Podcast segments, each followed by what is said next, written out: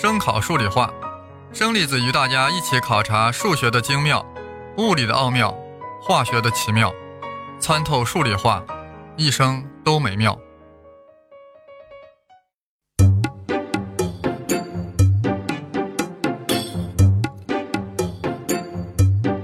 大家好，我是生粒子。这次我们聊一聊法国贵族拉瓦锡。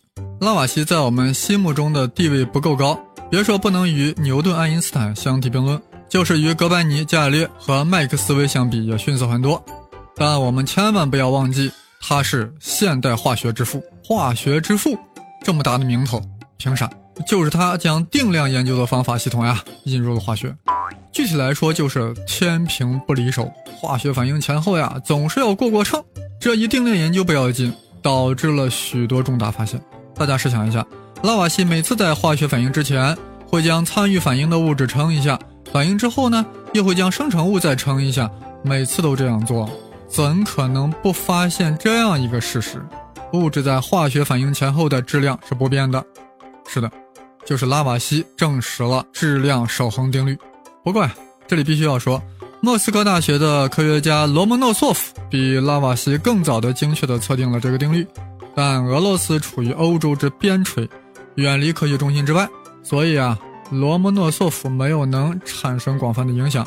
而拉瓦锡的测定令质量守恒定律获得了普遍的承认。拉瓦锡最为人称道的贡献啊，是对燃烧的研究。燃烧这样一个司空见惯的现象，其内在机制是什么呢？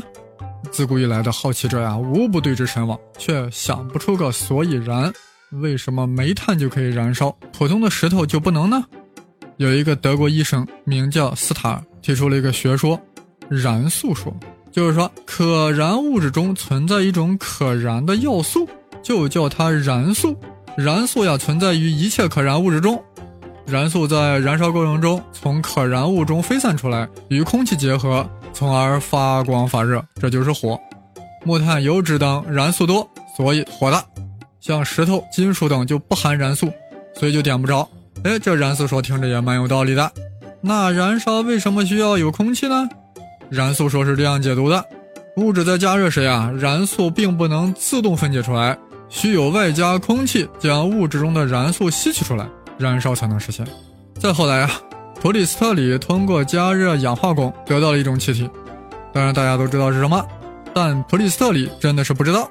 但他发现这种气体啊，能让蜡烛燃烧得更明亮。普里斯特里啊，也是燃素说的信奉者，所以他是这样解释的：这种气体能更好的将物中的燃素脱离分解出来，于是就把它称之为脱燃素空气。反正呀，当时的化学就是以燃素说为基础的，而且燃素说呀，也的确能够解释许多化学现象。但有一点，燃素说难以逾越，就是为何金属燃烧之后呀会变重。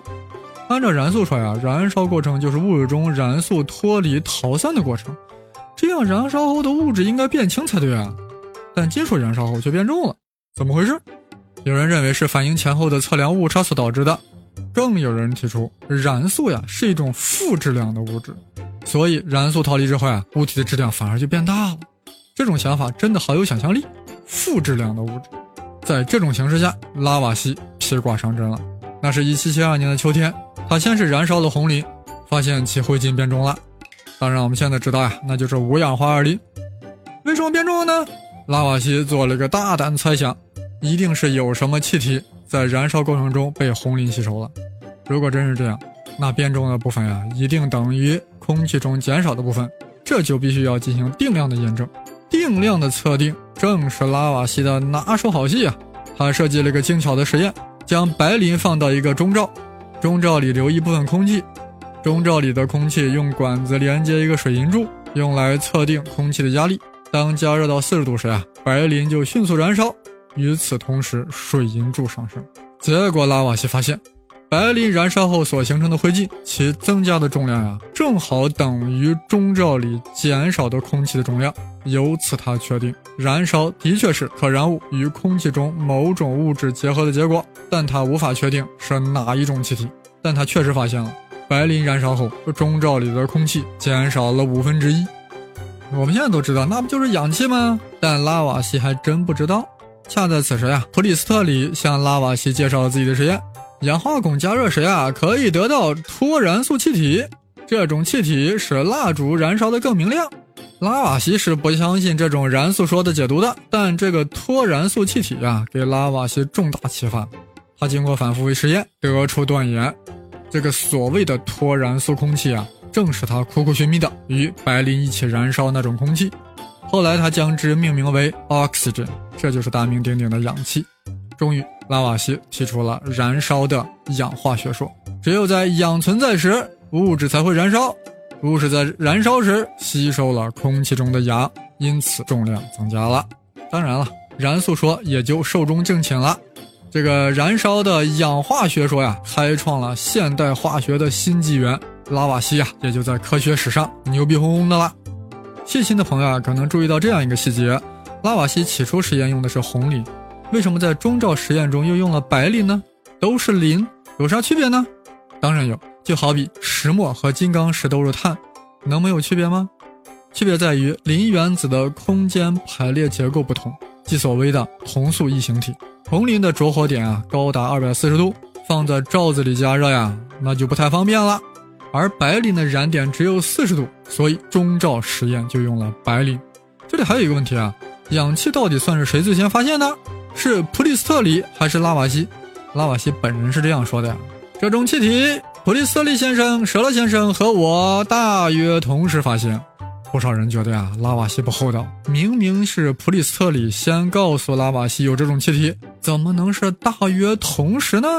这个拉瓦锡的 RP 啊，好像有点问题。但革命导师恩克斯是力挺拉瓦锡的。他认为，虽然普里斯特里和舍勒最先分离出了氧气，但他俩并不知道这是什么东西。而拉瓦锡真正确定这种气体是一种新的化学元素，在燃烧的时候。并不是神秘的燃素从燃烧物中分离出来，而是种新元素与燃烧物体化合。所以，真正发现氧气的，还是拉瓦锡。在科学史上呀，有很多发现优先权的争议，其中很大因素就在于大家对发现的定义不太一样。不知各位觉得氧气的发现应该归功于谁？我想呀，三人各有贡献，拉瓦锡独占鳌头。拉瓦锡尤其厉害的是呀，他将他的氧化学说推广到了整个生命过程。他断定，物质燃烧和动物的呼吸都是氧气所参与的氧化作用，只不过后者是一种缓慢的燃烧过程。这个论断意味着拉瓦锡开创了生理学发展的新时代。他第一个将生命现象归结为化学和物理作用的科学家。其实啊，我们人啊就是一个高级锅炉而已。锅炉吃的是煤炭，我们吃的是碳水化合物。燃烧后，锅炉排放二氧化碳，我们也一样呼出二氧化碳啊。锅炉燃烧后有炉渣，我们难道就没有吗？所以说啊，以后见了锅炉要放尊重一些。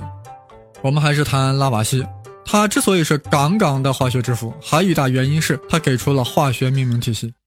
一七八七年，他在《化学命名法》这本书中正式提出了这一命名系统。这样呀，有着不同语言背景的化学家就可以彼此交流了，因为每个化学元素都有着全世界通用的元素符号。拉瓦锡当然是个很严谨的人啊，他知道呀，要给化学元素命名，首先要给元素的定义啊，他是这样定义元素的啊，听着，我们现在用任何方法都不能再加以分解的一切物质呀，对于我们来说就算是元素了。哎，这个定义啊，至今看来还是相当不错的，就是缺了一个小小的限定，把这个任何方法改成任何化学方法。因为的确呀，有核物理的方法可以把元素再分解，难怪我们说元素呀，就只是化学元素。拉瓦锡按照自己的定义和标准，列出了人力上第一张元素一览表，一共有三十三种元素上榜，排名第一位的元素是，大家听了不要笑啊，那时的化学水平啊，当然不能跟现在相比。第一位的元素是光。拉瓦锡竟然认为光是一种化学元素呀？是呀，人类对光的认识啊，的确太坎坎坷了。牛顿认为光是一种离子，而惠更斯认为光是一种波，进而麦克斯韦认为光是一种电磁波，而爱因斯坦又提出了光量子学说。现在我们都知道光具有波粒二象性，但它本身到底是个啥，还要进一步研究。科学就是不断否定的过程，千万不要觉得我们现在课本上的科学知识呀，就是终极真理了。现在说说拉瓦锡排名第二的元素，它就是。大家还是不准笑。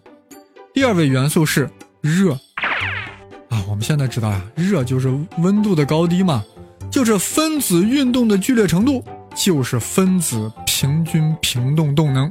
我们是站在了巨人的肩膀上，当然能看得更远。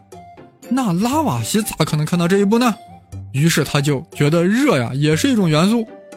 随后排名元素就比较正常了，什么氧呀、氮呀、氢呀、硫啊、磷呀、碳呀之类。但他又犯了一些无法避免的错误，他将一些化合物也当成元素了，因为他误以为那些化合物是无法分解的了。我这里要说的是，榜单上排名最后一位的是。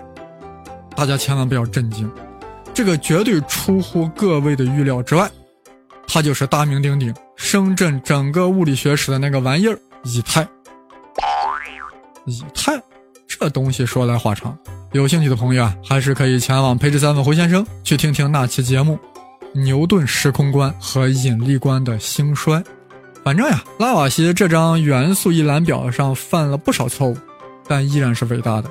因为这张元素表第一次将化学物质进行了分类，使得当时零碎的化学知识体系化、明晰化了，为拉瓦锡点个赞。拉瓦锡可谓是少年得志啊！他本来出身一个律师家庭，二十岁那年从大学法律系毕业，本应子承父业，但他却以兴趣为导向，转而研究化学，取得巨大成功，竟然在二十五岁时呀就成为了法国科学院院士。而且啊，拉瓦锡的老婆娶的也特别好。不但颜值高，而且家里特有钱，中文名字就叫白富美。白富美啊，还是拉瓦锡在化学研究中的好助手，不但帮着做实验，还善于绘图。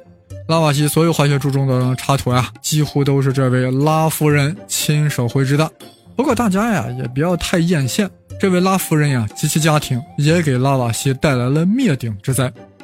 拉瓦锡这位伟大的化学家，他很不幸的与伟大的法国大革命遭遇了。